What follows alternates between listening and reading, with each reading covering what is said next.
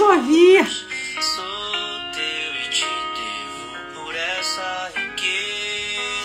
Boa noite, vamos chegar. Oi!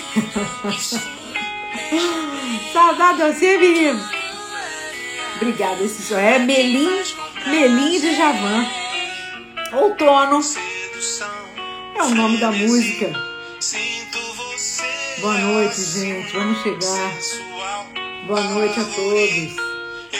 Prazer estar aqui mais uma vez para mais um dose dupla. Boa noite. Com vinho, claro. Sempre bem acompanhada.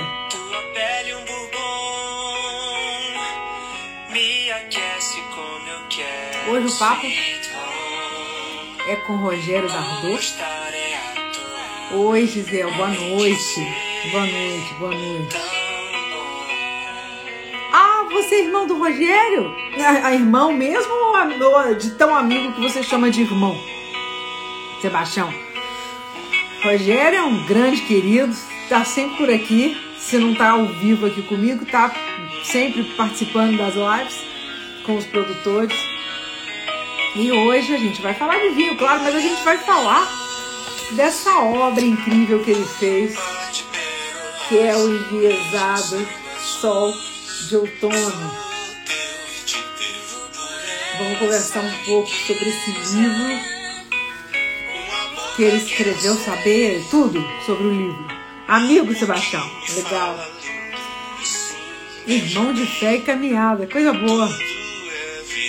E se vocês tiverem perguntas aí para fazer pro, pro Rogério, me ajudem, participem perguntando, falando do livro, isso, quem leu, quem não leu. Então vocês me ajudem nas perguntas aqui nas dúvidas que vocês tiverem. Ah! O vinho que está me acompanhando nessa noite é um Merlot da Garibaldi. Merlot 2020, que os queridos amigos da cooperativa Garibaldi mandaram aqui para mim. Hoje, gente, tá frio demais. Bem, aqui para Juiz de Fora tá frio demais. Então, só um vinhozinho tinto para acompanhar a gente hoje, né? Nossa Senhora!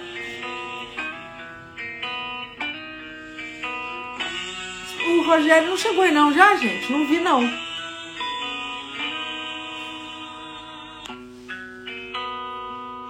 Você iniciou, Gregory? Gregory? É, então, para falar a verdade, gente, eu também não acabei a leitura não.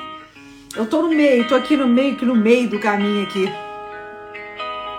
Então eu tô. Ah, agora ele entrou. Então a gente tá. Eu tô, eu tô assim, sem saber o final do livro ainda. Então. Não vai ter. É, como é que fala? É. Não vai ter. Quando, quando é que a gente. Quando a gente entrega, como é que a gente fala? Ah, Maria. Não vai ter spoiler porque eu não li até o fim, tá? Ah! Uhul! Uhul! Saúde! Saúde, meu querido! Aqui, ó. Tá, tô, tô aqui. Eu, tô, menino, tô falando para eles aqui que tá um frio danado aqui de fora hoje, mas tá frio mesmo. É, a gente recebeu notícia de que haveria, queda de temperatura muito séria aqui para os meus lados, né? E realmente o, o bicho está pegando aqui para o nosso lado, Rogério. Então, só mesmo um vinho tinto, gostoso, a temperatura ambiente, importante frisar. Claro! E olha, tá, o negócio está tão sério que eu hoje cheguei da colheita de uva aqui na Serra e estava um frio gostoso, mas na volta estava muito frio. E eu fui pegar o vinho e falei, eu só tem que ser um vinho de alta graduação para me reequilibrar. Eu tô na mesma vibe, exatamente. E o meu não tá, o meu, o meu tava guardado no armário, não tava na adega, não tava nada, porque eu, gente, não tá precisando, né, Rogério? A temperatura, ele não. tá friozinho aqui, tá, tá uma coisa. Não. Agora você tá em casa. Olha, você tá nessa, em casa? Nessas, nessas, nessas circunstâncias, viu, Ana? A dica é assim: leva o vinho para cozinha um bocadinho e traz de volta. É o, é o jeito.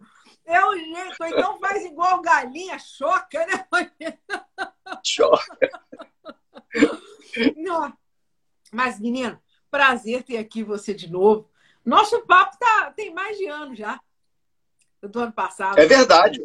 Que coisa, né? Que é impressionante. Foi, foi durante a pandemia, né? E a gente. É, a gente falou, né? Nossa, nossa, nossa ideia na época era você falar dos vinhos brasileiros, né? Como especialista que você é, e foi um papo maravilhoso. É claro que hoje não tem como a gente fugir de vinho, não tem como a gente fugir, fugir de vinho do Brasil, porque inclusive tem muito vinho brasileiro no livro, né, Rogério? Mas é, a gente vai falar do livro do Enviesado Sol de Outono.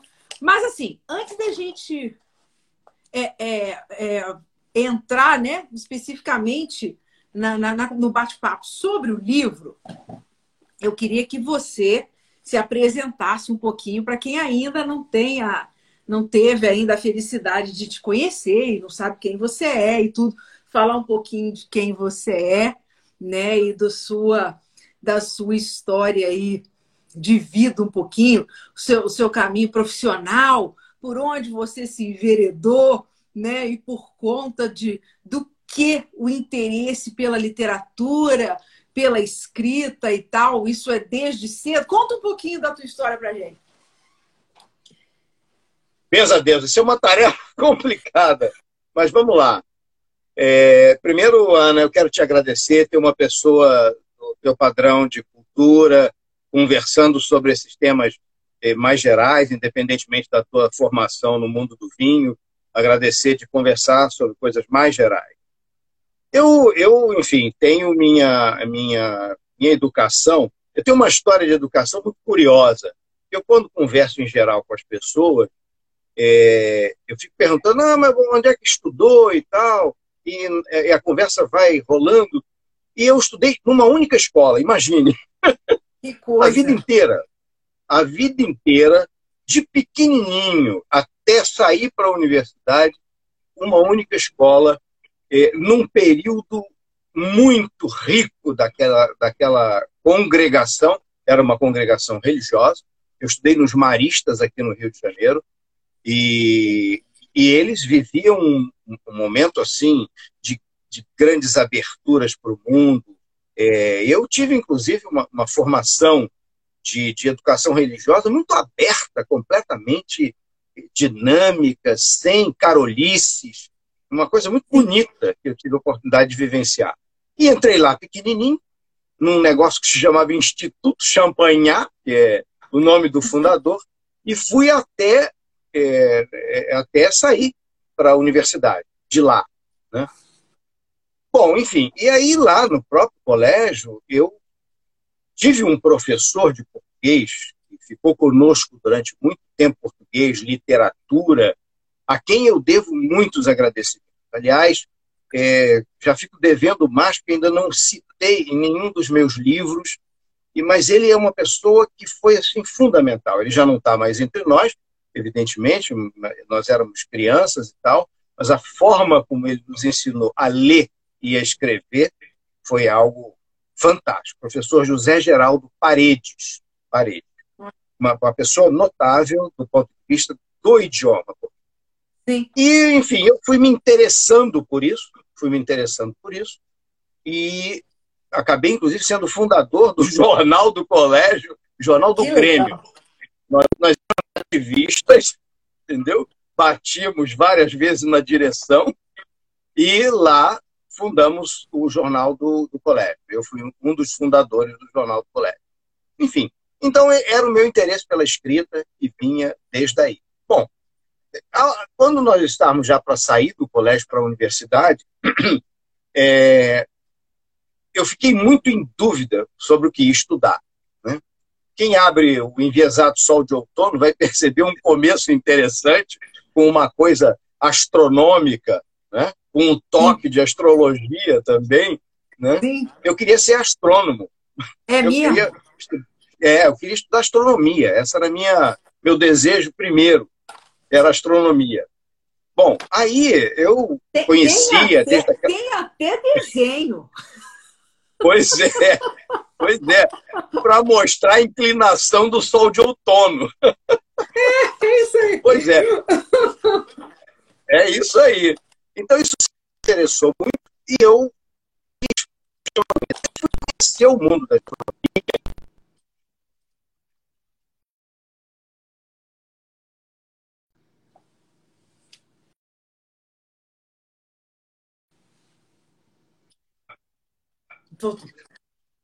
É, quando eu conheci o, o, mundo de trabalho, os caras começaram a dizer: ó, quer ser candidato a morrer de fome? E eu disse: olha, não tenho muito interesse em morrer de fome, não. E ah. aí acabei indo estudar engenharia, imagina, estudar engenharia. E fui para engenharia, passei no vestibular, fui fazer engenharia. Quando eu estava assim, concluindo o ciclo básico da engenharia, concluindo o segundo ano, eu falei eh, que comecei a ver o estágio, a forma de trabalho, eu percebi que não era aquela minha praia. Embora eu tenha sido bom aluno de física, tá aí o, o sol sim. girando, né? Sim, Mas sim. não era a minha praia, né? E aí eu caminhei para o mundo do direito, mundo do direito de fato. Aí é Aí, eu tô, você está me vendo bem, Ana? Não sei se as pessoas comentaram. O seu sinal para mim falha, mas eu não sei se o pro... eu não sei se é meu problema ou se é seu problema. Eu estou olhando aqui o meu sinal de meu sinal de rede está bom. Seria bom a gente observar o que, que as pessoas estão percebendo para ver o que está acontecendo. É. De vez a Denise quando, falou, também... vídeo do Rogério ruim.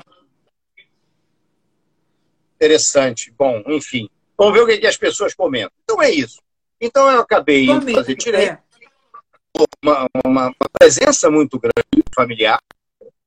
Pai e mãe, e eu, advogada, e eu acabei indo estudar direito. E continuei escrevendo, escrevendo, escrevendo essa história até hoje. Né? É, hoje eu me aposentei como advogado, né? e a história é que vai caminhando por aí. Você até já está conhecendo um pouco pelo mundo do vinho. Acabo de ser informado aqui pelo querido Saul Bianco. Saul tá Bianco, querido. Beijo. Está conosco. Beijo Saul. Beijo para o Saul, é, beijo, tá... beijo para a Tita. Eu estou começando a ficar preocupado que tenha congelado nossa, o nosso sistema. É, tá falando que pois você é, várias... tá falhando. Você tá no Wi-Fi ou no. Pois é. Só um momentinho. Eu vou tentar fazer uma, uma alteração aqui. Tá. Porque às vezes é. Ó, o pessoal tá falando que tá falhando. Eu acho que é o seu lado mesmo.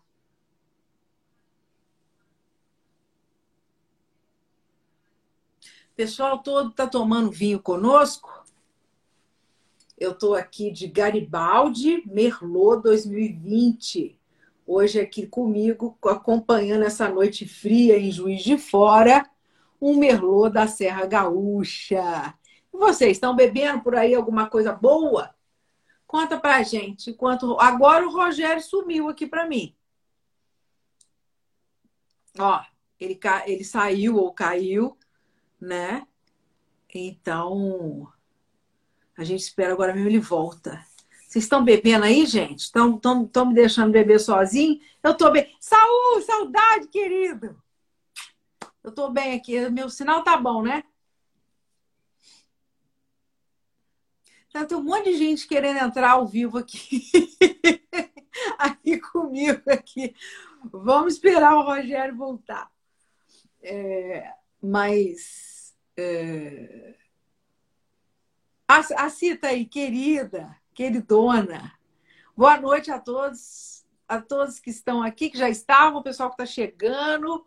Está tomando um Fausto da Pisato, mas Fausto o quê? Um Merlot? O, Fausto Merlot, o Fausto Taná, o Fausto Cabernet Sauvignon? Qual Fausto você está tomando? Eu amo Pisato, amo Flávio. Beijo, Flávio Pisato, meu querido amigo. Cita, querida, como é que estão os meninos? O Alf, o, o No Name. Ah, meu Deus do céu, fugiu o nome dela. Meu Deus do céu. Fugiu o nome da, da, da lindona. Que coisa. A idade é foda. Esqueci. Cita. Esqueci o nome dela. É... Ah, Maria. Da cachorrinha linda dos meninos. E o Rogério já voltou, gente? Ah, agora. Pronto. Espera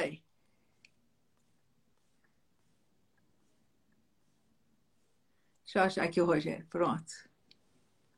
Já chamei ele para Cabernet, da Pisato, Fausto Cabernet. Ótimo.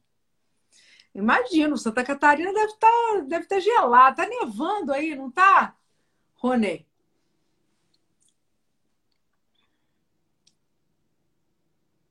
Baia! A Baia!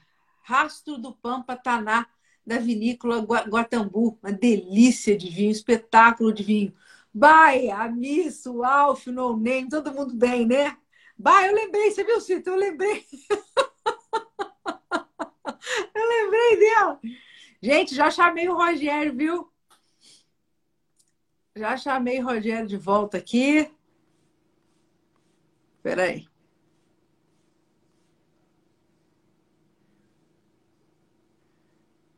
Te convidei, Rogério.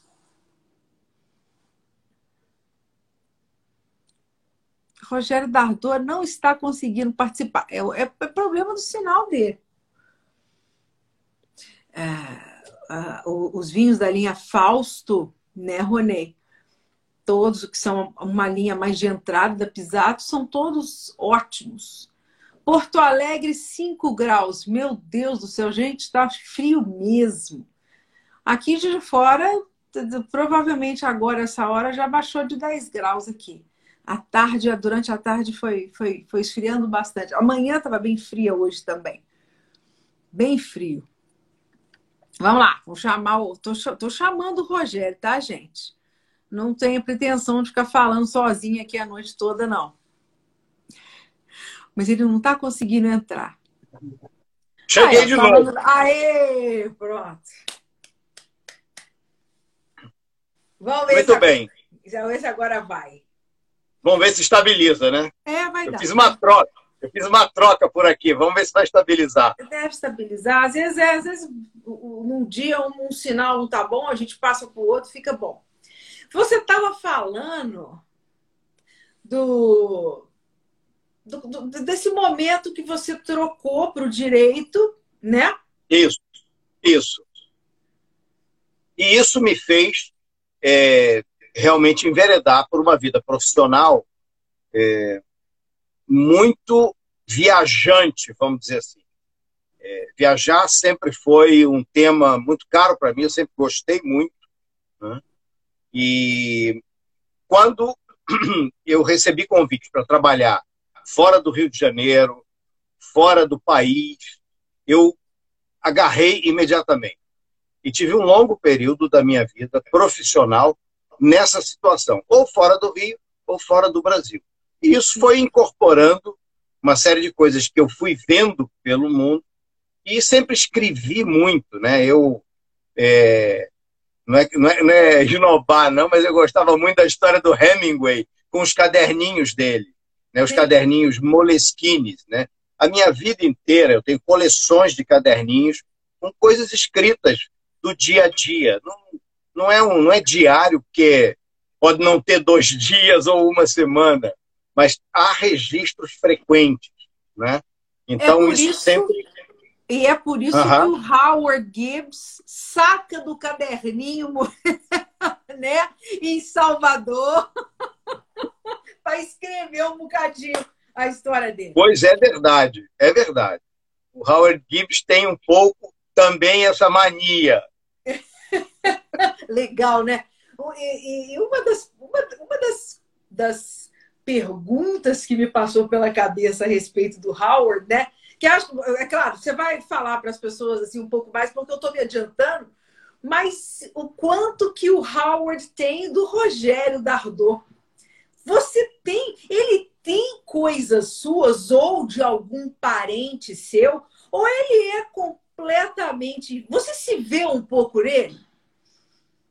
Você sabe, eu, eu gosto sempre de lembrar de uma, uma fase. Uma vez, o Gabriel Garcia Marques foi perguntado sobre a questão ficcional, uhum. sobretudo depois, dos 100, depois de 100 anos de solidão, né? É, ele, ele, ele, foi muito perguntado sobre isso. O que, que era? Porque ele foi um fotógrafo tão especial, é, em certas questões um tanto caricato da realidade dele, que as pessoas perguntaram, mas o que é ficção nisso? Ele chegou e disse uma coisa muito simples. Olha, não existe ficção absoluta. Então, eu, de fato, concordei com o Gabriel Garcia Marques naquela ocasião, e não, me parece que isso é uma realidade. Né? É, há muitos momentos em que, em que eu. Claro, eu, o autor coloca em, nos personagens e, aliás, pode colocar em mais de um coisas próprias. Sim, sim. sim. Várias, várias, várias facetas da sua personalidade em personagens diferentes. Vão em personagens, vão em personagens. Isso é, isso é uma coisa natural. Quer dizer, agora, com toda, com toda tranquilidade, eu posso dizer que o, o Howard Gibbs, de fato, é uma pessoa criada é uma pessoa criada, uma personalidade criada. E, e, claro, as pessoas perguntam, pô, mas você foi buscar lá um inglês e tal? É, eu até outro dia contei, alguém me perguntava, e digo, olha, passaram pela minha, pela minha existência inúmeros ingleses residentes no Brasil, alguns até com relação de parentesco. Pessoas que vieram, se casaram aqui. E essas pessoas sempre me impressionaram bastante. Né? E, e, então eu achei interessante pegar um personagem, um cidadão britânico, e, e aí criar alguma coisa. E, e, eu digo que é criado realmente porque esse livro foi totalmente planejado. É, o meu primeiro romance, hum. que tem mais de 20 anos, O Navegador de Liberdades, Navegador de ele foi um livro escrito. Ele foi um livro escrito e desenvolvido a partir de determinados episódios que eu quis narrar. Né? Mas esse não, esse foi completamente planejado, inclusive por causa da evolução dos tempos. Né? É, eu, eu pego um cidadão que tem 24 anos, em 1942, e levo esse cidadão até o ano 2000, passando por realidades diferentes, por lugares reais, por fatos históricos reais. Então, o, primeiro momento do Enviesado Sol de Outono foi um planejamento. Eu planejei a obra é, desenhando, desenvolvendo na minha cabeça o que, que iria acontecer. Sim. E, e pontuando até chegar o momento em que ele abre um espumante Dom Giovanni na Bahia. É o primeiro, achei ótimo, o espumante da Serra, delicioso espumante da Serra Gaúcha. Exato. E ele, no ano 2000, numa situação muito peculiar, ele então resolve começar a escrever sobre a própria história. Começa então nesse sentido. Foi planejado. O, o Rogério, é, falando do livro, o, o, o Enviesado Sol de Outono é antes dele, você tem quantas obras publicadas? Quanto, esse, esse é o número, uh, livro de número? Ele é o, de, ele é o décimo livro. Décimo. Ele é o décimo livro. É. Ele é o décimo livro. Tem um livro de contos chamado Largo da Carioca. Tem um livro técnico da minha ação profissional que se chama A Sociedade em Negociação, okay. que é, um, é uma discussão sobre tecnologia. Né? A tecnologia permeia o mundo do trabalho. A minha especialização no direito é, foi direito coletivo do trabalho. É, eu sempre me preocupei com as relações coletivas de trabalho, as questões de natureza sindical, como é que se discutiam pratões empregados. O pessoal dizia assim, mas você é maluco, como é que vai gostar disso? você ficar numa mesa de negociação durante 10 horas. É. Com, com pessoas diferentes de um lado ao outro, foi sempre é, uma atividade, para mim, muito prazerosa e muito rica, porque eu aprendi muito, né? Eu aprendi muito com todas essas pessoas em todos esses momentos. Então, é, a minha área do mundo do direito foi essa, né? E ali eu desenvolvi também uma série de criações de personagens, vendo pessoas e fui desenvolvendo ideias, ideias. E por conta do, do, do, direito, né, do seu trabalho, você falou que você foi levado a viver em vários lugares. E interessante, é, e você, você chegou a morar na Inglaterra, não? Não, Morar conheço, viajei. Não, não morei. Na viajei. Inglaterra você não morou, né? Porque você tem um conhecimento não. grande da Inglaterra, dos ingleses. É. Poderia até ser o caso de você ter morado lá, né?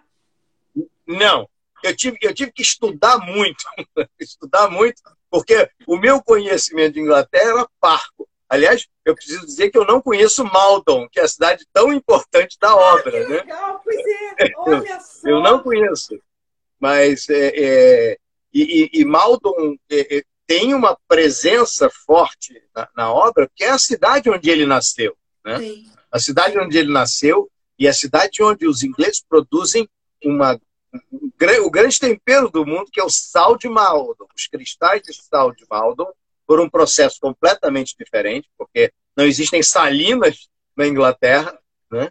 é um processo completamente diferente, e isso é do século XIX. E quando Howard Gibbs nasceu, já existia. Ele a fala dele, que a mãe dele, né? Isso.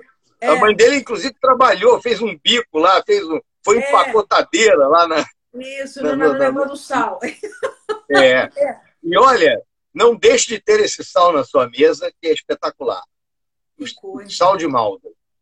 Ele chega ao Brasil, ele é importado para o Brasil, são umas caixinhas pequenas e são cristais impressionantes. Eles têm um mecanismo, desenvolveram, como precisavam de sal e não tinham extensões para fazer o que nós conhecemos como salinas, eles evaporam a água do mar artificialmente. Ali no Mar do Norte, né, em Maldon, onde tem é, toda aquela região é, que é praieira, mas não é praia como a gente conhece. Então eu estudei, tive que estudar muito, eu tive que ler muito sobre aquilo lá para formar a ideia do cidadão nascido em Maldon. Sim. Ô, Rogério, eu, eu, quero, eu quero falar mais disso, mas eu estou aqui com um livro aqui na minha frente, até pessoal, já mostrei, né? Aliás, uma capa muito bonita, né? Ah, você podia até falar. É, ok, vamos falar dessa capa, de, de, quem é a criação, qual é aqui a. É. A editora, a editora, eu dei muito trabalho para os editores. A editora Autografia, ela, ela tem uma equipe lá de, de arte, né?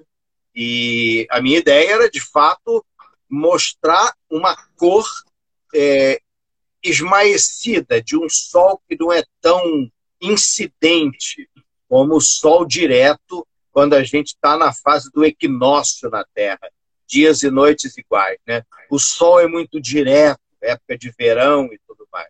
No outono e na primavera ele se inclina, e no outono tem uma tonalidade desse tipo.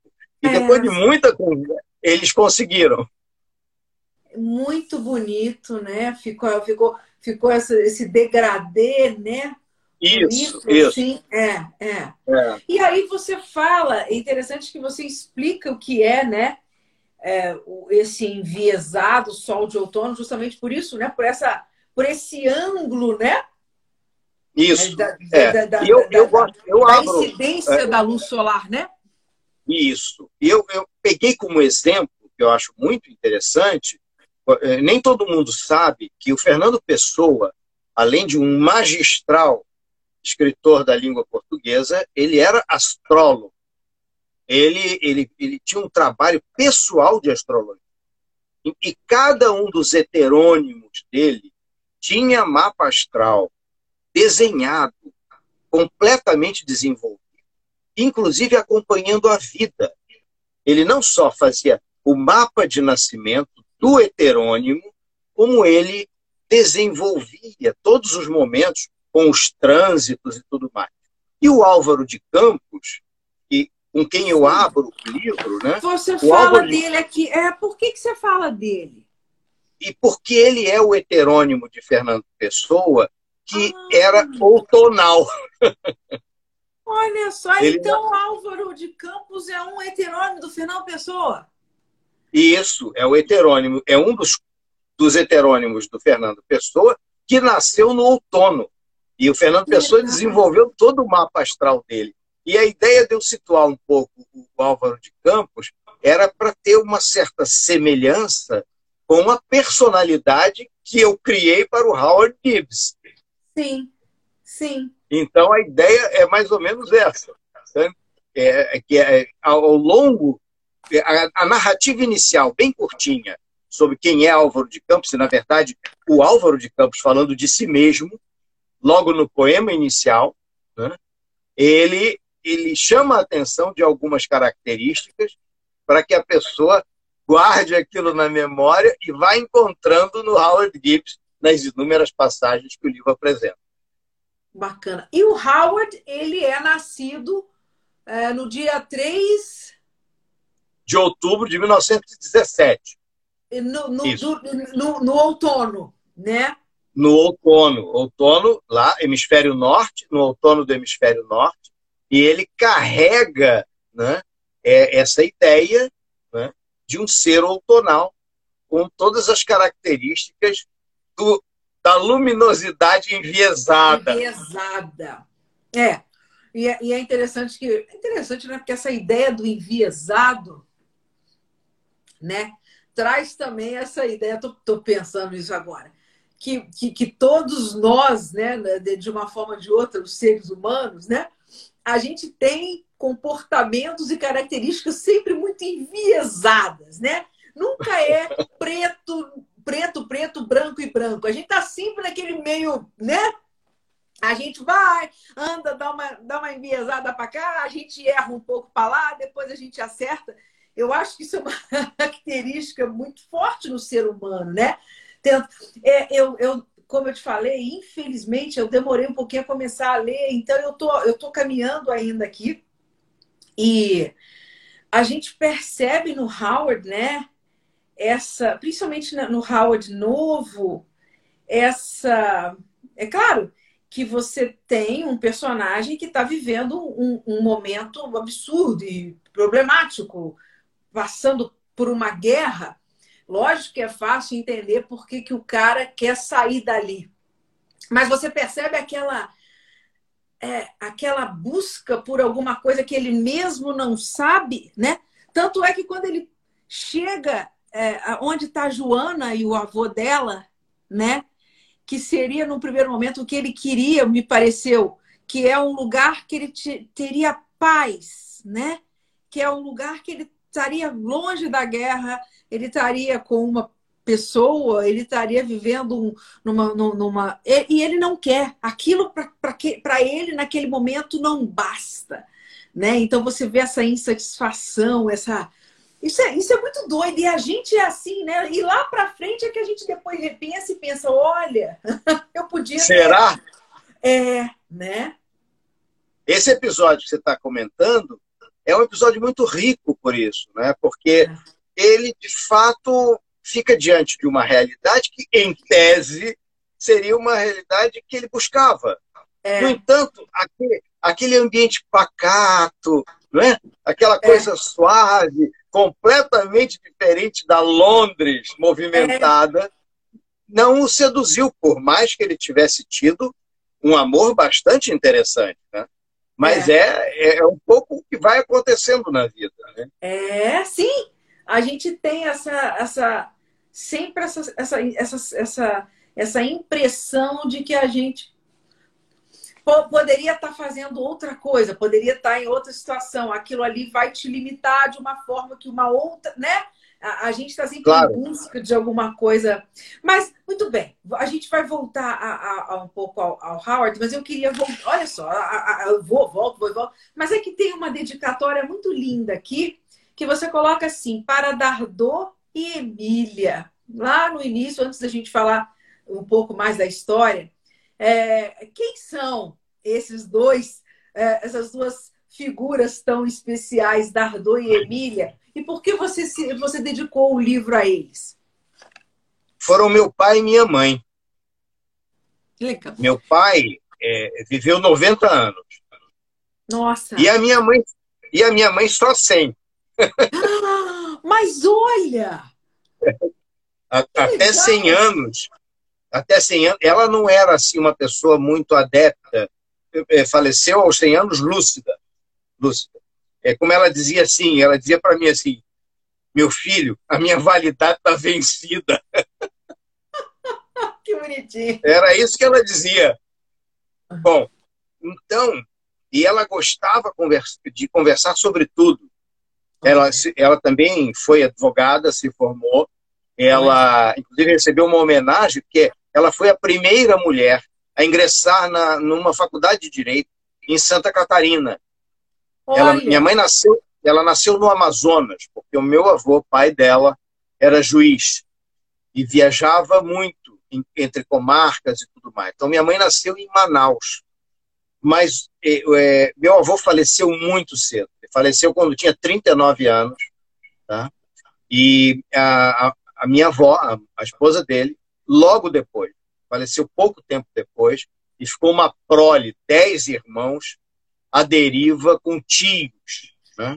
A família era uma família ligada, e um dos tios já havia sido aprovado num concurso para Santa Catarina. Foi, já vivia em Santa Catarina. Minha mãe foi então para lá. É, é, minha mãe e mais uma irmã foram albergados pela, por esse tio em, em Santa Catarina. Sim. E esse tio, vendo é, é, a, a, postura dialogal da minha mãe, enfim, a cultura que ela vinha tendo, muito leitora, é, fez uma, uma, assim, uma certa pressão, dizendo você tinha que entrar na faculdade de Direito. Não tinha mulher nenhuma. Então ela foi a primeira a entrar em Florianópolis. Em, ah, em 2014, em 2014 minha mãe, minha mãe ainda estava aqui entre nós. Ela, ela se foi em 2015 e em 2014 ela já não estava viajando, é, mas eu fui com minha irmã, só tenho uma irmã. Fomos a, a, a Florianópolis e recebeu uma homenagem lá da OAB e dos órgãos por, pela primeira mulher a ingressar nos cursos de direito lá. Minha mãe, depois, nesse período, se transferiu para o Rio de Janeiro, onde conheceu meu pai, o Dardô. E meu pai era chamado de Dardô até pela minha mãe, não só pela universidade, mas porque o primeiro nome dele era uma invenção.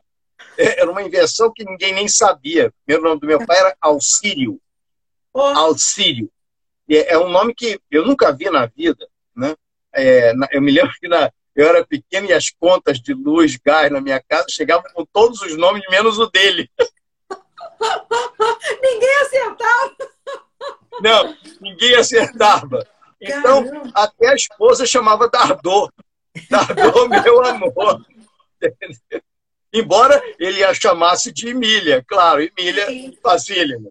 Né? Então, eu dedico, eu dedico a eles porque eles são pessoas muito influentes na minha vida. Muito. É, os meus escritos, né? É, é, a minha orientação de vida é muito forte com eles. Sim. Foram dois grandes exemplos, né? dois grandes mentor, pais, mas mentores, exemplos né? de vida, de, de conduta, né? de retidão. Verdade. Né, né Dado? Pô, isso é muito bacana. Tenho certeza Verdade. que. Meu pai foi um homem público, atuou na área pública do direito, é, enfim. E olha, agora está aqui presente um cidadão que é o meu neto, de 20 anos, filósofo, está na universidade já. Ah, que Esse é legal! É... Esse é um dos meus críticos, além do meu Pedro aqui em casa, que é também grandes críticos que legal, mas são os melhores, né? Porque falam a verdade, elogiam, fazem a, a, a, crítica construtiva, né, né Rogério? É, e, são, e, são, e são contemporâneos, né, Ô, Rogério, quando você criou. É, é, por que, que você pensou num personagem é, assim, com, a idade do, do, Howard, né? Por que, que você quis é, fazer essa, um personagem que tivesse essa, essa passagem histórica? Né? Porque você, você, ele, ele vive, o tempo dele, né? É de um, tem um registro histórico muito rico, né? Porque ele claro. nasce. Ele é de 1917. É, ele nasce na Primeira Guerra, né? Na Segunda isso, ele tá isso. Por que, que você por que, que você quis um personagem que tivesse essa passagem assim? É, na verdade, eu quis caracterizar uma pessoa é, que busca a paz, que busca o entendimento entre os seres humanos, né? Ele tem, inclusive, o detalhe, que, que essa parte você já viu, né, mas é bom a gente comentar, ele não conheceu o próprio pai. Ele, ah, é. quando nasceu, em 1917, o pai estava na... na... guerra. Estava na guerra. E, e, e, voltou o caixão. O pai Foi. não voltou. Foi. Voltou só o caixão. Então, ele já nasce com um questionamento àquela realidade. Ele se questiona, por exemplo, o pai teve uma umas honras militares, post-mortem, e ele questiona, pô, mas a pessoa não está mais aqui, morreu e está sendo homenageado, ele, ele fica com uma, uma certa crise por conta disso, e ele, então, começa a desenhar um perfil, é, chamemos de pacifista, né? era o perfil que ele começa a desenvolver. E o período que ele vive em Londres, em Londres já na Segunda Guerra, né? Ele vive em Maldon e se muda porque ele se torna um especialista em seguros. Né? Ele estuda seguros, que as escolas de Londres são excelentes, e ele fica uma pessoa muito, muito capacitada nessa matéria. Né? E aí ele vai para ele vai para Londres, começa a trabalhar e vem a Segunda Guerra e ele vê situações terríveis como o famoso episódio do Kindertransport, que foi um movimento feito na Europa continental para salvar filhos de crianças judias sendo transportadas para a Inglaterra, albergadas por famílias judias inglesas. Essas crianças nunca mais viram seus pais. Né? É. Então, ele, inclusive, vê aquilo e auxilia em momentos de realocação, além de ver bombardeio pela cidade. Né? É. E e aí, e aí ele vê, ele passa por conflitos, porque ele é um anglicano de origem, né? ele foi educado na, na crença anglicana, e no, no, momento mais crítico em que ele decide deixar Londres, ele se, se esconde ou se abriga num templo católico e fica refletindo sobre tudo aquilo. Então, esse, essa é a figura dele, é uma figura realmente é, em conflito em busca da paz, por qual Sim. caminho ele ainda não sabe. Sim. E lá onde, e lá onde ele chega, na Índia, ele acaba conhecendo Gandhi, né, que é, a, é uma passagem é, fundamental do livro. Né? Ele se relaciona pessoalmente com Gandhi na vivência dele em Bombay. Que legal. E isso é. vai desenhando toda a história. E essa passagem toda é verídica, menos o personagem. É, porque você usa personagem, você, você usa, né?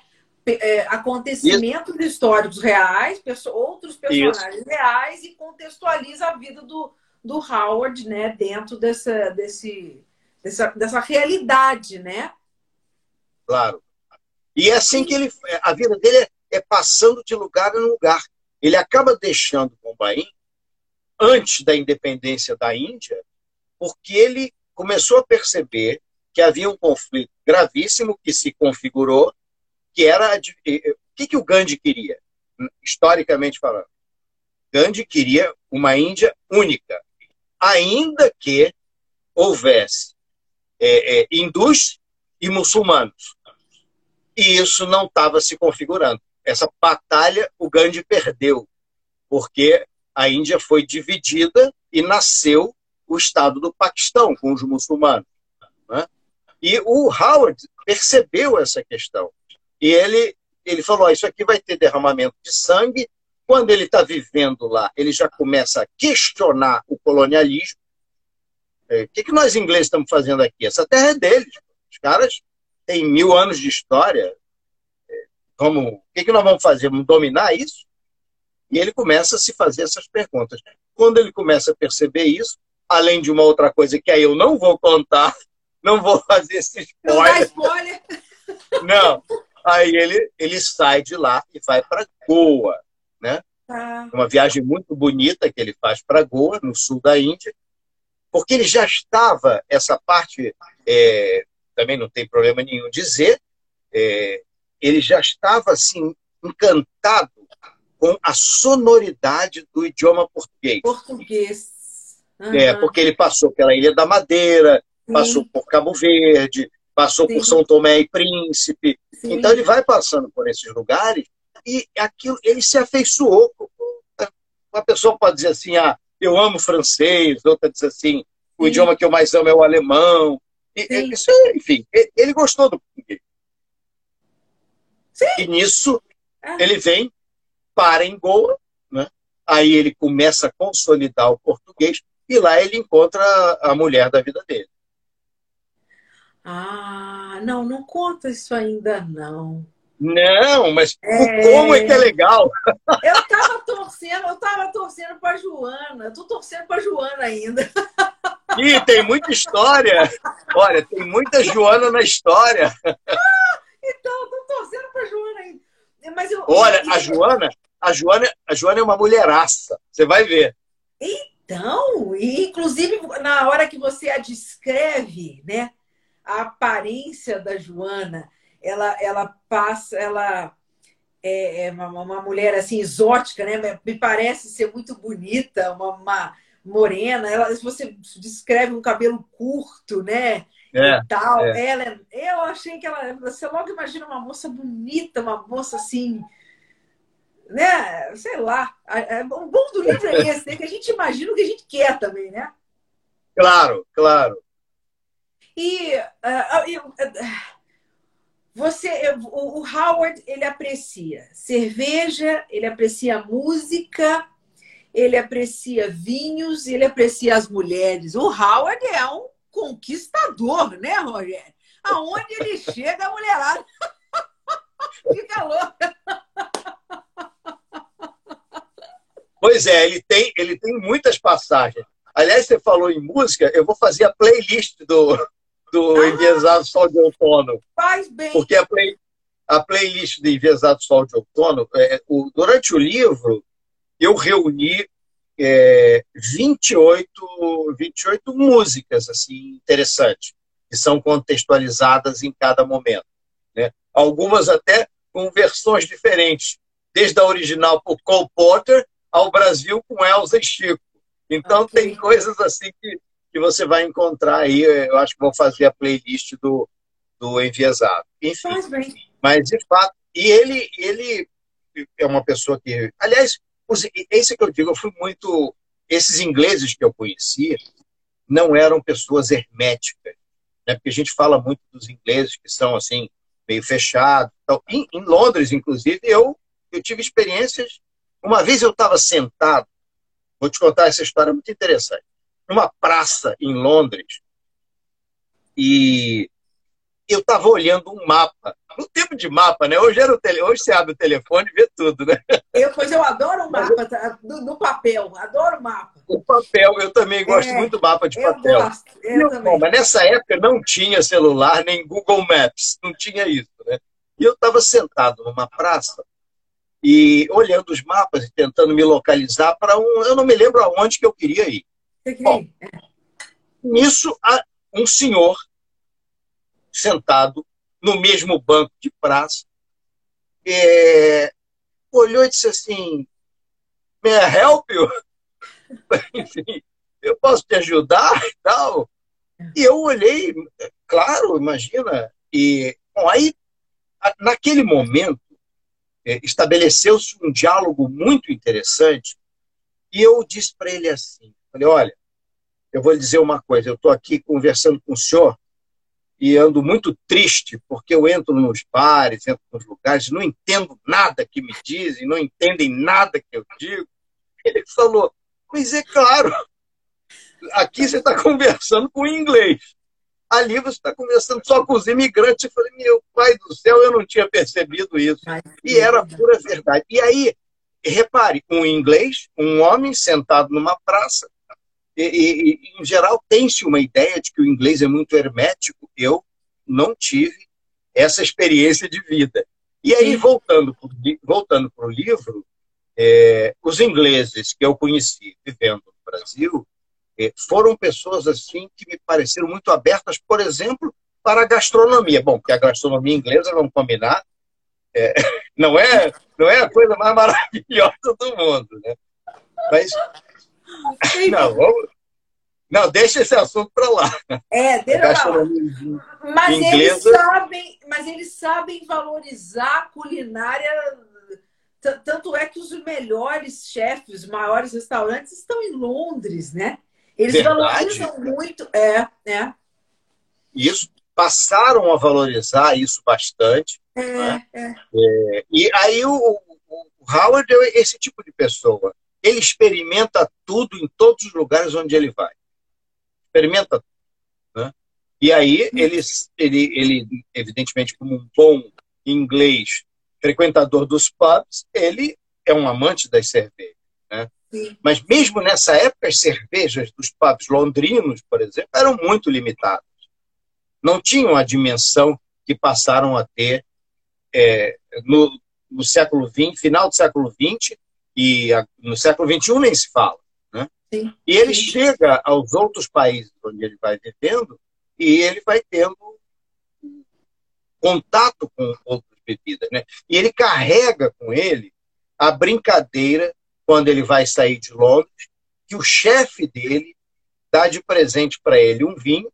Um vinho. Foi o vinho da, é, da hora do bombardeio, que ele, quando ele bota o ponto final, falou: não quero mais ficar por aqui.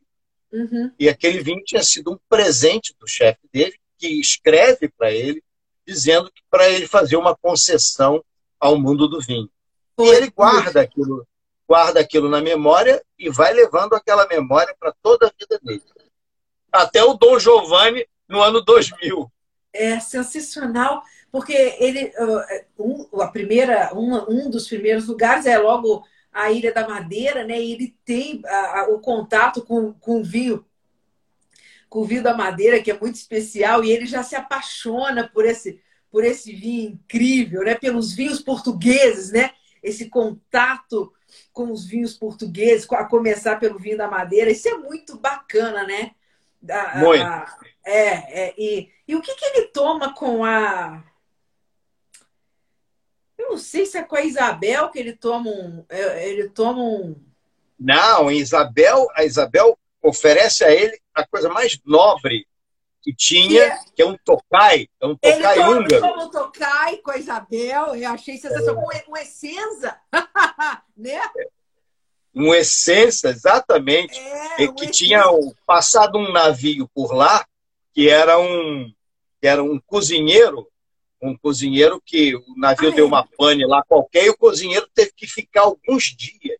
E ensinou muita coisa para Isabel, que era uma mulher impressionante, uma espanhola incrível, né? E é. ela aprendeu muita coisa, aprendeu muita coisa lá na pousada. E aí, bom, enfim, é, esse Tokai tinha sido deixado. Bom, primeiro, o, o cozinheiro que tem o, o, o incrível nome de Lukács, né? Lukács, é, o, grande, é, é. o grande pensador húngaro, né? Então, esse, esse cozinheiro de, faz a Isabel experimentar e quando o navio vai embora, deixa uma garrafa de presente para ela. Ela disse que só ia só, só abriria numa condição muito especial, né? E aí ela e abriu, abriu, é... abriu com, com o Howard, né? A, a Isabel é outra personagem muito, muito interessante, né? Oi, Huberto. Muito, o Beto muito, chegou, muito. o Fabinho Góes está aí também, querido. Um beijo para vocês. Bo Beto! Beto, Ponte, querido! Beto. Isso! A, a Isabel me pareceu incrível também. Eu adorei. É, foi uma personagem que a gente logo se identifica, porque eu também tenho 50 anos, mas eu queria ter metade da beleza da Isabel. mas ela me pareceu muito bacana. E, e aí, assim, você. Todo vinho que eles experimentam, igual a, a Joana com o avô também, acabam experimentando o vinho que o Howard deixou lá com eles, né? Qual foi o vinho isso. mesmo? É um Casa da Ínsua, uma ah, grande é? casa portuguesa. Casa da Ínsua, branco, um vinhaço. É. Sensa... Outro dia fizeram outro dia fizeram uma gozação comigo, né? Ah. E disseram assim, a adega que você escolheu para o livro. Falei, pô, eu não vou botar invejável, todo mundo queria, né? Isso que, e aí perguntaram aqui, eu achei a pergunta muito boa. Perguntaram aqui para você: qual é o melhor vinho do livro? Você consegue elencar dessa forma o melhor vinho do, do livro? Qual foi o melhor é vinho muito... que o Howard experimentou? Não, é, é, muito difícil, porque você imagina só. É... O livro tem uma, uma, uma, uma sequência, digamos assim, a sequência, como se fosse num filme, uma sequência muito forte é dos anos 40 aos anos 50. Isso é, isso é uma sequência muito forte do livro. Né? Tá. Muito forte. Não cheguei lá ainda, e... não cheguei. Então, então assim, nesse momento, o que, que o mundo conhecia né, de vinho? Eram vinhos europeus, todos vinhos europeus. Portugal, Espanha, França e Itália, com uma forte presença da França. Né? E, o, o, e se você está nesse momento lá, o, o, quem o recebe, que era um amigo de família, quem o recebe em Bombaim, era um amigo de família lá de Maldon, o uma Steve, pessoa né? que tem. E eu, é o Steve, é. O Steve, isso. é. Steve. O Steve, ele, ele é uma pessoa que é um apreciador de vinhos. Ele diferente do, diferente do, do, no, do, nosso amigo Howard não é um aprendiz, é um apreciador de vinhos qualificado. Né? E tem uma excelente adega porque ele tem um próspero negócio de seguros em Bombaim. Né? Uhum. Então ele tem uma casa muito bonita, você vai ver, tem um Ganesha na porta com a sua tromba bonitinha, assim. Legal, você vai bacana. ver tudo isso. Enfim, então tem uma adega, e a adega dele é algo realmente espetacular. E ele tinha, não, e ele tinha excelentes vinhos. Ele não deixa o Howard morar sozinho. É, ele e a esposa, é, que são amigos da mãe do da, Howard, da, é, é. da Dorothy. É, da Dorothy. Exatamente. Eles que são amigos da mãe do Howard decidem hospedar o Howard, né? Não deixam. Não, você tem aqui é uma casa muito grande, tem espaço, tem lugar, você vai ficar. É...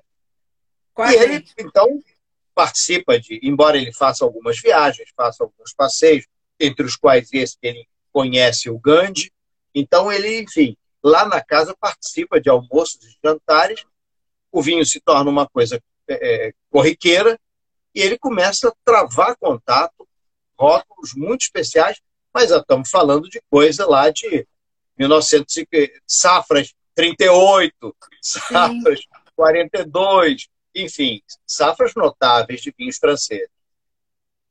Tem um, inclusive, lá você vai encontrar, viu, um vinho da, da família Dardot.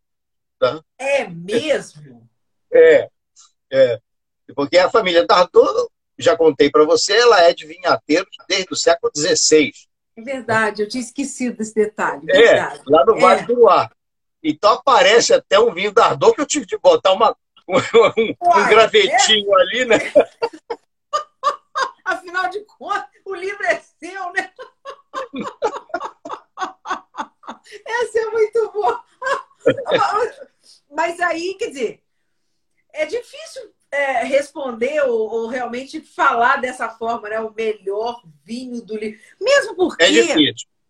É, é, né? Mesmo porque eu acho, eu, eu, Ana, eu tenho uma opinião muito pessoal com relação a essa coisa de vinho, um vinho bom, um vinho melhor, um vinho Ah, ícone. Eu acho assim que, que, que o momento em que, em que você é submetido, que você toma o vinho, a circunstância que você toma um determinado vinho, é que faz esse vinho ser inesquecível, ou o melhor, ou o mais importante, o mais emblemático, o mais. Né? É, é, é, não é necessariamente o rótulo que você está tomando, é a circunstância em que você toma um vinho, né? E, e a, as passagens que o Raul. Imagina, por exemplo, para dando um certo spoilerzinho aqui, mas não vai, não vai atrapalhar muito a história, quando Joana, por exemplo, toma esse vinho que o Raul. O Casa deixou, da Não é? é, é que o Raul é. deixa para ela e para o avô, e nesse momento é o último momento que ela tem com o avô, bebendo esse não... vinho. Se não for para Joana o, o vinho mais significativo da vida dela, independente do rótulo que ela tivesse aberto, né? Eu acho que é isso. Eu acho que o vinho tem tudo a ver com situações, com momentos, muito mais do que exatamente qual vinho você está tomando, né, Rogério? Eu não sei se você concorda comigo. Não, eu concordo, claro. Isso aí é um, é, é um composto, né? O ambiente que você tem. É lógico que se for um vinho ruim, é, é difícil que isso ruim no sentido do, até do gosto pessoal. Mas não tem nenhuma dúvida que você está dizendo, quando eu estou embebido num momento como aquele que a Joana viveu, aquele caso da Ínsua, ele é um vinhaço, mas é, é, certamente se fosse um vinho médio, também ficaria marcado Seria um vinhaço, exatamente. É, é. Naquele é livro aqui, Vinho e Guerra, é, uhum eu não sei bem quem é o, o, francês, mas ele conta que eles estavam, alguns, alguns viticultores, alguns franceses, em situação é, de, prisioneiros em, em, campos de guerra, né, na Alemanha, e eles não tinham acesso a absolutamente nada.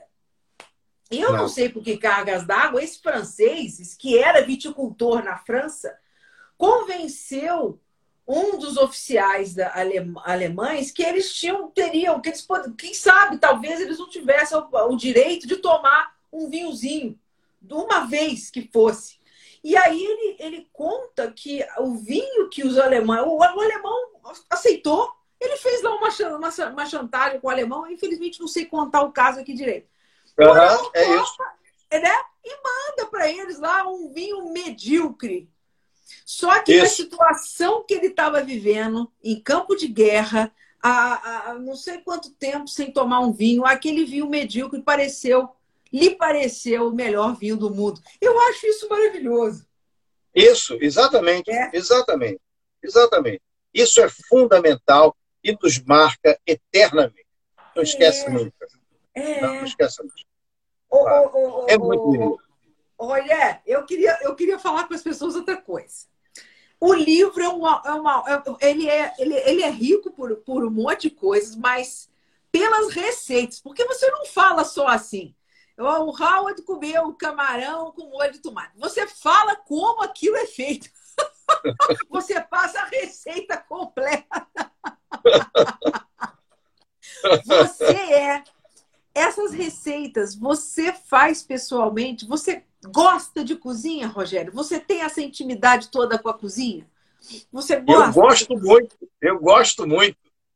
Eu gosto muito. Aqui em casa é, tem uma disputa que Denise e eu estamos sempre. E é, é algo assim muito interessante porque é, é, é o gosto.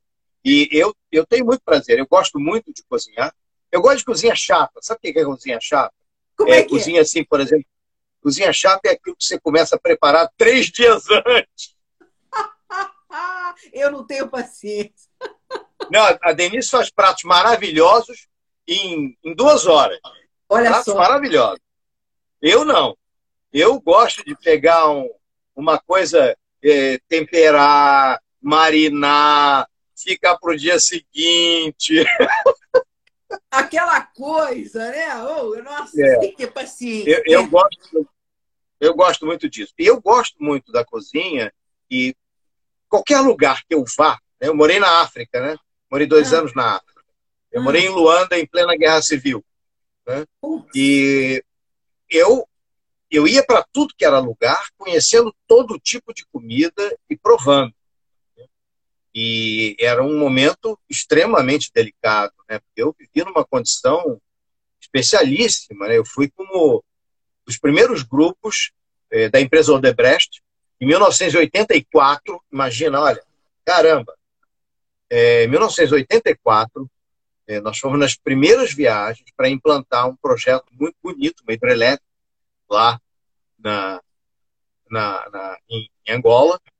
E era um, um, trabalho, um trabalho assim, realmente é, muito bonito, e nós éramos um grupo muito pequeno, porque nós fomos nos primeiros instantes para organizar é, toda, toda a infraestrutura, e, e, nós tínhamos recebimento de tudo do Brasil, enquanto naquele momento Angola tinha ficado independente é, em 1975, logo depois da Revolução dos Cravos, e havia pouco tempo de organização interna do país, e havia um desequilíbrio muito grande de recursos. Né? Então, a população, é, isso eu fazia questão de estar próximo, é, ensinava muita coisa. A população passava algumas dificuldades, mas foi um período de grande aprendizado para mim e me fazendo perceber é, o que eu gosto de falar de vinho, de cores, aromas e sabores, dos pratos a mesma coisa. Você pode até não gostar, mas tem que sentir cores, aromas e sabores diferentes. Verdade. Mas aí é interessante que você dá as receitas, né? Então as pessoas podem. Você pode, inclusive, falaram aí, eu concordo. Você vai fazer a playlist do livro. Você tem que fazer uma, um, uma, um, uma, um mini guia de vinhos e você tem que fazer o, o, o, um, uma, um livrinho de receita. É? pra gente, sabe aquele de acesso rápido? A receita da página tal. É essa. Isso. Porque como preparar o, como preparar um langos? Exato. Langos. Aquele langos húngaro preparado pela Isabel, que você já citou, a talentosa Isabel. Aquele langos húngaro é uma coisa. Quem já foi a eu já fui a Budapeste.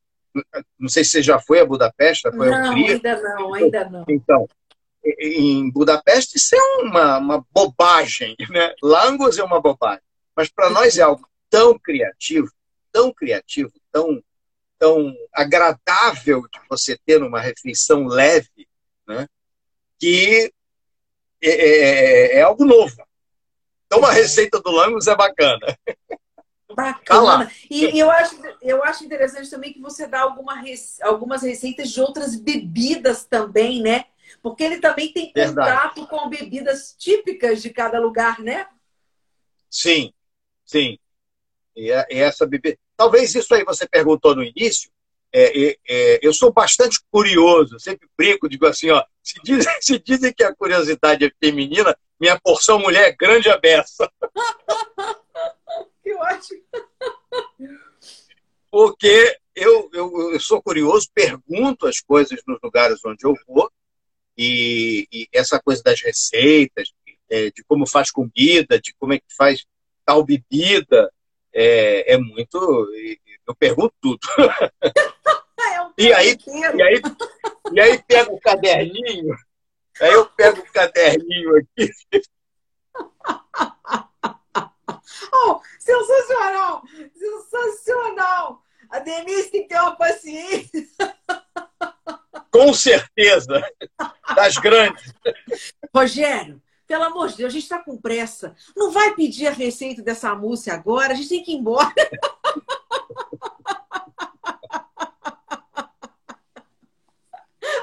É verdade.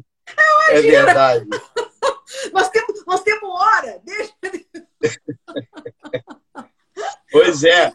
Essa, é, essa é a parte interessante. Que legal.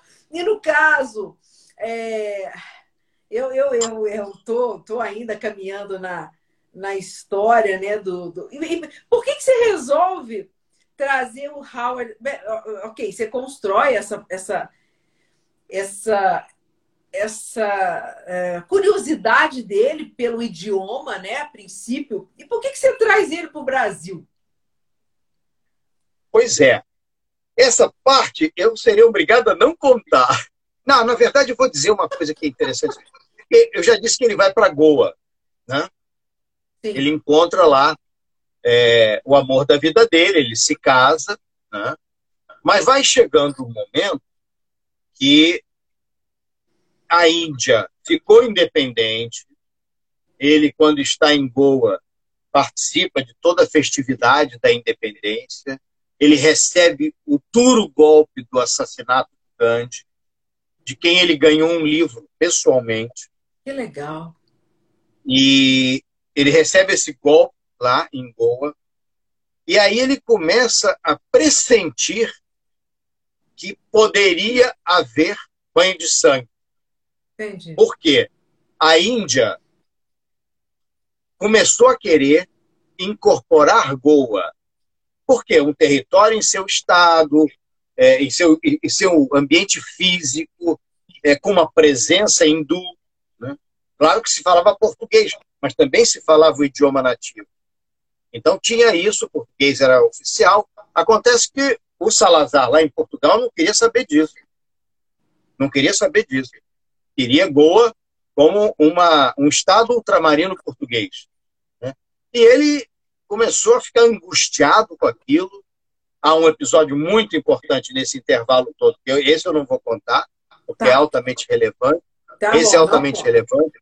Tá. Ele fica muito angustiado com isso, e ele começa a conversar com a esposa, que não queria assistir a mais uma. Ele, ele na verdade, errou, porque a Índia incorporou Goa e Portugal não fez nada. Embora Goa só tenha tido independência muitos anos depois, após a Revolução dos Cravos, em 1974. No entanto, quando a Índia incorporou Goa, Portugal não fez nada, ficou quieto. Né? Então não houve, é, não houve o banho de sangue que ele imaginava.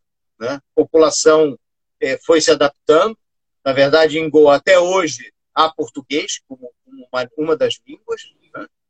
E, enfim, aí, mas ele ficou tão angustiado com isso que ele propõe à mulher se mudar. Tá. E aí também não vou contar, não vou contar outras coisas, mas ele acaba vindo para o Brasil. Acaba vindo para aí, aí acaba a graça, né? Se você contar tudo, né? Mas assim, mas, o, mas você, Rogério, né, como autor, por que, que você quis trazer o, o, o Howard para o Brasil, né, no, no caso? Pois é, isso aí vem lá daquele plano que eu contei para você. Né? É, eu é, é, quis, eu desenhei a obra com o momento, digamos assim, não é o momento final, porque ele não morreu, ele está vivo. É. E ele, ele chega ao Brasil e tem um momento muito relevante da vida dele. Encaixado, inclusive, na vida política do Brasil. Legal. Porque ele, ele só para você, eu, uma coisa eu vou contar que não tem, porque os detalhes, os detalhes interessantes eu não conto, tá, mas ele tá. que estava querendo um ambiente de paz, não sei o que, ele desembarca no porto do Rio de Janeiro com a família no dia do em assassinato. Em 64. No, no, dia do, não, no dia do suicídio do Getúlio Vargas. Nossa Senhora! Caramba! Oh, é, o negócio segue, né? O conflito. É, vai por aí, vai por aí, entendeu? Caramba. E até a viagem dele de Goa até o Brasil é uma viagem longa, tá? Em que ele vai discutindo com a mulher a situação do mundo. Né? Ele vai se perguntando: será que existe esse mundo que eu procuro? Sim. Será que nós, será que nós, nós humanos somos bélicos assim? E pior então, essa é uma discussão é. que ele vai colocando isso. É. É. E aí o Brasil é fundamental. O Sim. Brasil, é, realmente muitas coisas acontecem. Né? Ele tem episódios riquíssimos. Né? É, aldeia hippie, coisas assim é, que, que foram da época, eram, são coisas reais? E que eu meti lá o personagem. que ótimo, sensacional. A, a, a Regina está perguntando qual é o livro, tô, por isso que eu estou aqui mostrando, enviesado. E, e fica ao contrário, né? Por, por, por conta da, da imagem. Enviesado Sol de Outono, do Rogério. Rogério, e está disponível onde é que as pessoas compram o livro? Já perguntaram isso aqui, é, é uma boa você falar. Como é que adquire teu livro? Tá. Ah, e tem uma coisa importante sobre esse livro também, né? Sobre a renda dele. É, é, exato. Esse, toda a renda desse livro, é, é, só vou tirar os custos de produção, é, a renda dele vai ser entregue a, a, uma, a uma instituição de refugiados. O período que eu vivi na África, eu tive a oportunidade de conhecer é, refugiados, né, é, com presença é, fronteiriça e tal, lá na África. Né?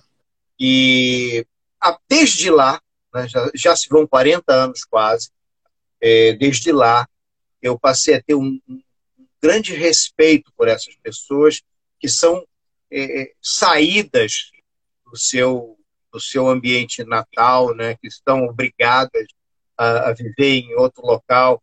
Né? E aí, é, eu, quando escrevi esse livro, embora o Howard não tenha sido um refugiado, ele se impôs um modelo de vida contrário à nossa beligerância geral. É. é. Então, ele se colocou nisso daí. Então, embora não seja um caso específico disso, eu decidi entregar para essa instituição no Brasil, que aqui, aqui no Brasil, você sabe disso, é lotado de haitiano, pessoas que às vezes não têm apoio, eu conheço o tipo de trabalho dessas instituições, haitianos, venezuelanos, gente de tudo que é lugar, nosso querido amigo Humberto Ponte, que estava conosco aí há pouco, ele próprio abrigou na vinícola dele um haitiano com família, Caramba, não sabia disso não. Não sabia disso não. É, abrigou. Ele abrigou e, e, e, e, abrigou de uma maneira belíssima, como muito acontece no Brasil, e às vezes com desencontros. Por quê? A pessoa perde o que tem na origem. É, por exemplo, uma pessoa é formada em alguma atividade profissional. Aí vem para um país né, e tem que trabalhar em outras coisas completamente diferentes para sobreviver. Então, o apoio a essas pessoas refugiadas, impressionante. Né? É, lá em África, eu tive a oportunidade de conhecer é, aquele Sanu Joma, que era o líder do, de uma organização que hoje não, nem, nem existe, chamava Southwest Africa People Organization, SWAPO. E ele organizou campo de refugiados por causa das guerras que havia na África do Sul. E esses campos eram patrocinados pelo Alto Comissariado das Nações Unidas para Refugiados. Né? E se chama. O que é?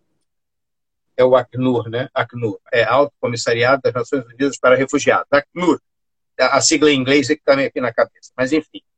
E ele dizia o seguinte: o conflito está tão demorado que essas pessoas perderam, perderam, e a angústia era, eles estão há tanto tempo recebendo um apoio que a gente não sabe como é que vai ser adiante, quando tiverem de reenfrentar a vida. Por mais que tudo fosse trabalho coletivo, tudo dividido, tudo muito bonito, a coisa não acontece como a gente gostaria. Né? Então eu, eu carreguei isso, né, essa história do, desse apoio aos refugiados, e no Brasil há organizações da sociedade civil que apoiam e apoiam seriamente, com trabalhos muito bem feitos, né, aqui no Rio de Janeiro, e, e de uma forma muito bonita. Né? Eu fui conselheiro durante muitos anos de uma organização chamada Viva Rio, que tem um trabalho belíssimo aqui no Rio de Janeiro, uma organização social, e lá, por exemplo, foi feito um trabalho com jovens haitianos que vieram parar no Brasil time de futebol. E esses garotos cresceram tanto e foram parar na segunda divisão e começaram a ser disputados até por times maiores. Por que isso? Apenas pela organização de dar alguma atividade a essas pessoas. Que precisam é de uma atividade. Ninguém Sim. quer preguiça. Precisa Sim. de uma atividade. Né? Então é isso. Então os recursos vão para isso. Agora, o livro hoje, como ele nasceu na pandemia, né, é, fisicamente, só tem um lugar no Rio de Janeiro que é a Livraria Argumento. Tá. Para ir à livraria e comprar. Mas todo lugar que você entrar na internet, se entrar em Enviesado Sol de Outono, tem o livro físico e o livro é, e-book para tá. você adquirir em livrarias via internet e que mandam na tua casa. Entendeu? Então, não tem, não tem problema nenhum. Está em todas essas livrarias, tanto a versão e-book quanto a versão física. Só não vão mandar autografado, tá, gente? Isso aqui é para poucos. Vou fazer o povo morrer de inveja, né? Mas você fez assim, lança... Ah, conseguiu fazer lançamento com altar de autógrafo, alguma coisa assim? Você fez? Chegou a fazer? Eu estou fazendo com a Ana Modetti. Ah, a gente está fazendo. É hoje. É hoje. Ah, não. Precisamos fazer um lançamento presencial. Uai, Rio Juiz de Fora é muito perto. Vamos, vamos bolar um negócio? Vamos fazer? Não, pô, é, é essa coisa dentro tem que ter os tais protocolos. Tendo os protocolos, o problema é que esse Agora... tipo de. O problema, é, o problema é que esse evento é, é um evento que aglomera, né? Aglomera. Então, imagina, aglomera. E, aliás, vamos combinar, o que é muito bom. Ah, Maria, aglomerar é realmente muito bom. Mas a gente já está assim, é, é, começando né, a, a uma, uma, uma, uma, pequena retomada, né? Guardados os. Isso. A, a, o número de vacinados está. É lógico que a, vacina é, não está sendo é, aquela coisa assim, aquela proteção 100%, mas pelo menos diminui esse, esse contágio absurdo que estava acontecendo, né? E a gente consegue controlar claro. isso melhor, né? Claro, claro. Aqui de fora já estamos chegando aí, o pessoal mais novo já está conseguindo vacinar, já che, chegando aí, já está próximo aí da, da do, do, pessoal dos 20 e poucos anos, né? E então é isso, eu acho que a gente tem que ir aos pouquinhos, claro, tomando os cuidados e, e aos pouquinhos retomando, né, Rogério? Algumas, claro, algumas, claro. algumas práticas, né? Claro, claro. Isso vai acontecer, não tem nenhuma dúvida de que vai acontecer. E, enfim, nós vamos ter oportunidade de ter momentos de encontro, de conversar amplamente sobre, sobre esse livro, enfim, é, que eu tive muito prazer de, de escrever que eu não contei uma coisa aqui que ah, eu acho que já contei para você. Ah. Eu comecei a escrever esse livro efetivamente no ano 2000. Ah, tá. Foi no ano 2000 que eu comecei a escrever esse livro. Mas eu não sou escritor, né? Escritor é. Ah, que isso? Esse é Rubem foi... Fonseca, é Zélia Gattai, né? É, é, ah, pelo é. amor de Deus. É Clarice Lispector. Essas é... pessoas são escritores. Meu amigo Frei Beto, Frei Beto, um grande escritor.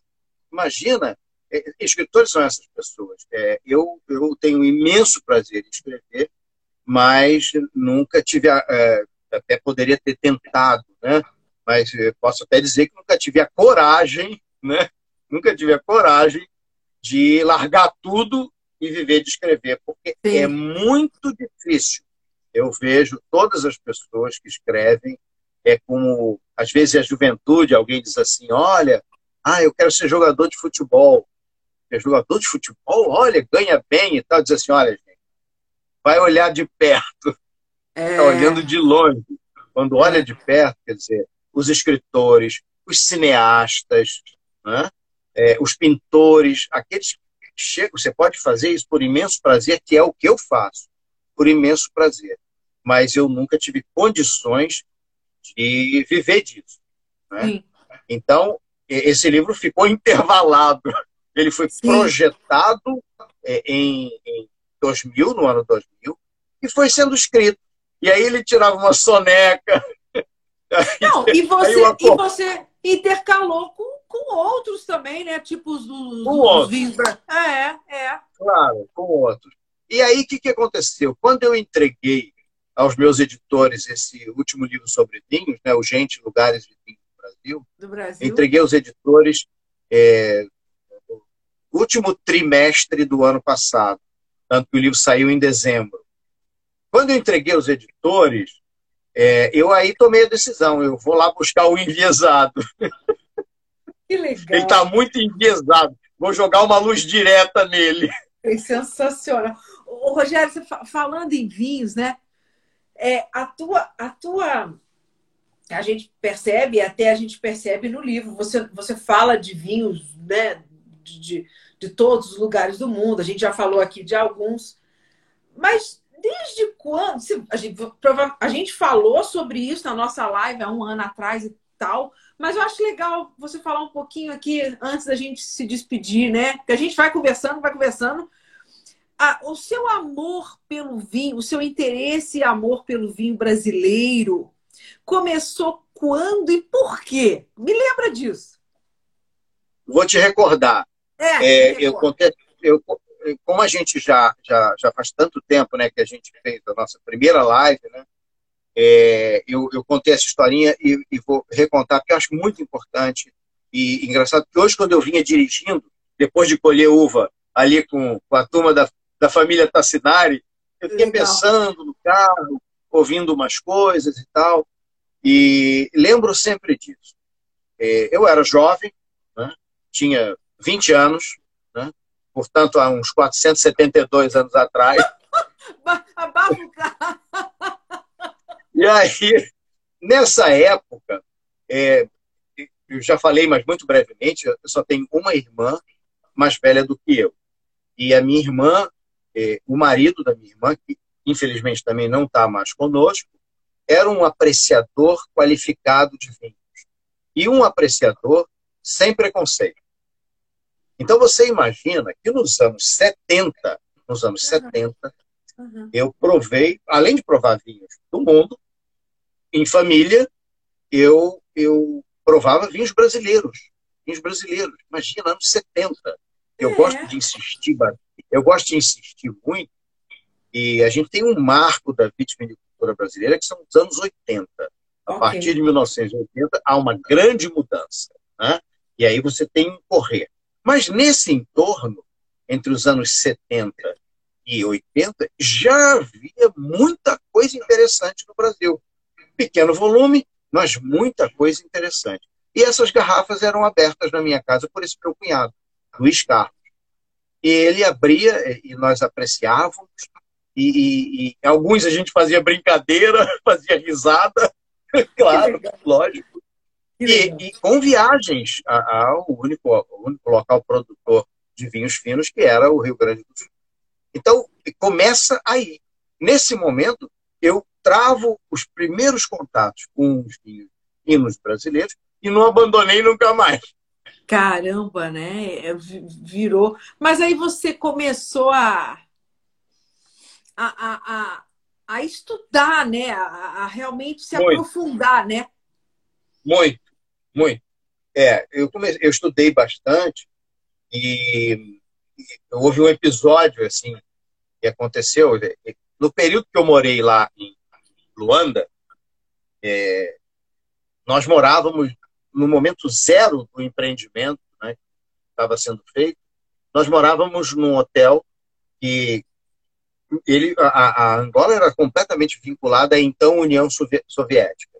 Então, todos os projetos que tinham algo de privado eram joint ventures com empresas privadas. Então, o hotel principal de lá, que havia sido construído por uma empresa brasileira, era um empreendimento entre o governo angolano e a rede Meridian de hotéis ah, francesa. Ah, então, esse era o principal hotel da cidade e nós morávamos lá. Eram meia dúzia de brasileiros malucos e fomos para lá e, e fomos né, viver ali. E morávamos lá nesse hotel e havia um, um nos hotéis tem aquele eu, na verdade, já nem sei se é assim, mas havia uma, uma figura no staff do hotel, era o gerente de alimentos e bebidas.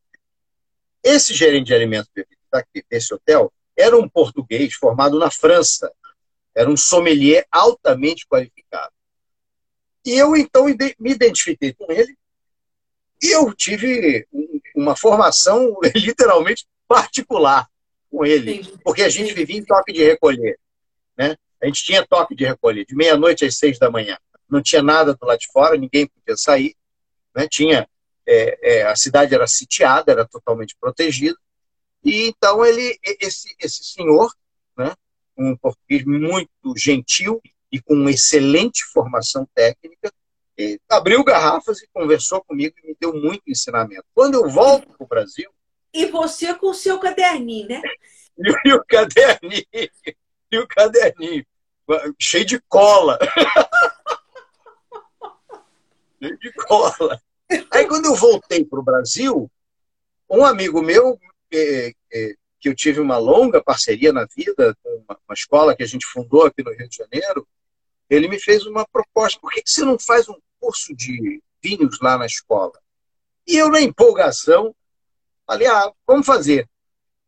É, essa, isso aí aconteceu uma noite que a gente foi jantar fora, em família, e eu devolvi duas garrafas de vinho por maltrato. Aí, maus tratos. Aí ele, bom, você tem que dar um curso lá na escola. Aí quando eu, eu disse sim, fui para casa, falei, você deve estar tá maluco, porque é. você não tem nada escrito tem nada escrito, como é que vai dar uma aula sem nada escrito? Mas eu tinha prometido, escrevi. Aí nasceu daí, nasceu daí o primeiro livro, que foi esse livrinho aqui, ó. Vinhos, uma festa dos sentidos. Esse você mandou para mim. É, os, os, os, editores, isso aí é, já tem coisas desatualizadas, evidentemente, nele. Vinhos, uma festa. Não, acho que eu te mandei Vinho e Prazer. Foi o vinho que eu te mandei, acho que né? foi esse aqui, ó. ó. É, eu acho que foi. É, agora eu confundi. Vinho prazer. Pois é. é. O vinho de uma festa dos sentidos, que é o primeiro. Também já escreveu. Esse livro, esse ah. livro para minha surpresa, ele ele cresceu sozinho. Ele teve quatro edições. Olha tá? que legal. E aí, quando chegou, quando eu ia para a quinta edição, o editor falou: não cabe mais, tem que fazer separado. É. Aí nasceu o vinho e prazer e nasceu o vinho fino brasileiro. O vinho tá prazer é mundo e o vinho fino brasileiro é Brasil. Tá foi certo. sim que a história foi, foi, é, o que você mandou para mim. Verdade, verdade, verdade, verdade. É. Caramba, falei muito, Ana. Mas a culpa é sua. Mas você não me falou que vi. Eu falei pro pessoal que eu estava tomando esse, que era o Garibaldi ah, Merlot. E você está tomando o quê? Ah, eu vou fazer. É, é, é um desafio. Uai. E, e, é um corte tão singular. Ah. O que eu estou bebendo é um corte entre teróldego da Serra do Sudeste com taná da campanha gaúcha. Meu Deus do céu. Fermentar, fermentado em barrica francesa e amadurecido em barrica francesa. Alguém adivinha? Meu Deus do céu! Teróldego. Teróldego da Serra do Sudeste. Da Serra, da Serra do Sudeste. Isso, gaúcho, com Taná da Campanha Gaúcha. Tudo em barrica francesa. Quem que faz? Eu, eu gosto de ter, sabe, é, rapidamente, que eu estou preocupado agora com a tua hora também. É, Ana, eu sempre digo assim, é, hoje mesmo lá havia um pequeno evento reunindo é. pessoas nessa colheita muito bonita dos vinhos, e vem hum. sempre alguém me perguntar assim, mas qual é a dica de vinho? Eu falei, ó, você tem que ter um papel grande aí, porque eu vou, eu vou falar uns 120, tá? Tem que ter um caderninho. vou falar uns 120, porque é, eu brinco muito com os produtores todo o Brasil, eu digo, ó, tem que mostrar a cara a gente sofre, apanha com os importados, vai, mas se a gente não mostrar a cara, não vamos a lugar nenhum. Mostrar a cara, exibir, abrir garrafa, tem que fazer isso. Eu brinquei outro dia, estava numa live aí, eu falei, ah, isso agora é um momento de protesto. Tem que fazer isso. Tem que fazer isso. Então, eu às vezes eu evito muito de ficar dizendo, porque hoje eu, poder, eu poderia estar aqui abrindo um um Dom Giovanni, um Pisato, um Boscato, um Anghebi, um Valontano, e eu vou ficar falando aqui a noite inteira. Vários. Porque é, todos, é. todos têm vinhos notáveis. Hoje, o que eu peguei na adega, de repente, foi esse, que é o Dionísio da vinícola Ravanello, que ficou ah, sobre neve intensa ontem em Gramado. Que espetáculo da Ravanello. Então, tá nevando lá por lá a beça, né? É, na verdade, a beça só mesmo em Gramado. Mas nevou suavemente. Não, se, se a gente for para alguns lugares, por exemplo, é. São Francisco, São Francisco do Conde, né, é, do Conde ou do Sul, agora já estou em dúvida que são duas cidades diferentes. Mas, enfim, ali no norte do estado do Rio Grande do Sul nevou bastante. Mas caíram flocos de neve em Bento Gonçalves, você imagina? Então, em Farroupilha. Imagina isso. Farroupilha. É, caíram flocos de neve. E, e com frio muito intenso. Então, é, a minha assessora, a minha assessora trouxe aqui o Dionísio. Ela tá aí, é Denise que tá aí? Tá, tá. Deixa, pede para ela aparecer, para eu mandar um beijo para ela. Denise, ela está sendo. É, é, é tá aqui, tá sendo... Então, o, o, é um belíssimo trabalho da Vinícola Ravanello. Oi, a Denise está aqui. Tudo bem? Tudo bem? Tudo jóia com você? Saúde! Prazer te conhecer, saúde! Prazer. Saúde, prazer, Ana! Muito obrigada, Beijo. obrigada. Obrigada por emprestar o Rogério.